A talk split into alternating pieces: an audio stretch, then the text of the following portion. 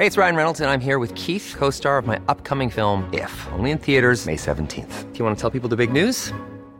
All right, I'll do. Sign up now and you'll get unlimited for $15 a month in six months of Paramount Plus Essential Plan on us. Mintmobile.com slash switch.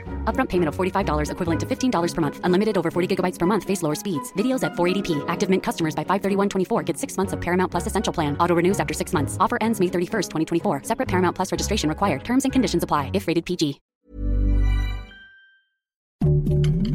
Heraldo Podcast. Un lugar para tus oídos.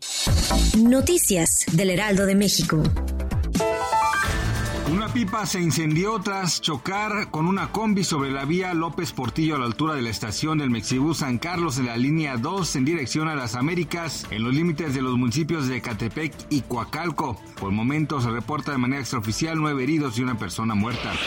La presidenta peruana Dina Boluarte declaró este lunes en un estado de emergencia en las zonas de alta conflictividad social en las que se han reproducido con más fuerza las manifestaciones que reclaman su renuncia y el adelanto de elecciones y en las que han fallecido dos personas.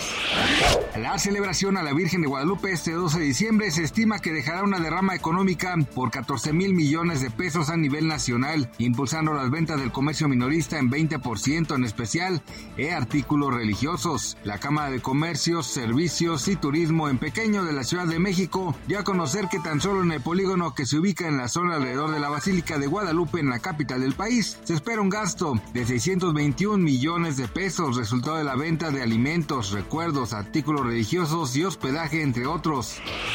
El actor mexicano Pablo Lyle, quien en octubre fue declarado culpable de homicidio involuntario tras un incidente vehicular, no tendrá un nuevo juicio. Una jueza de Miami rechazó el lunes su pedido para que se realice otro proceso judicial y fijó la fecha de su sentencia para el 7 de febrero, ratificando así el veredicto de culpabilidad del jurado.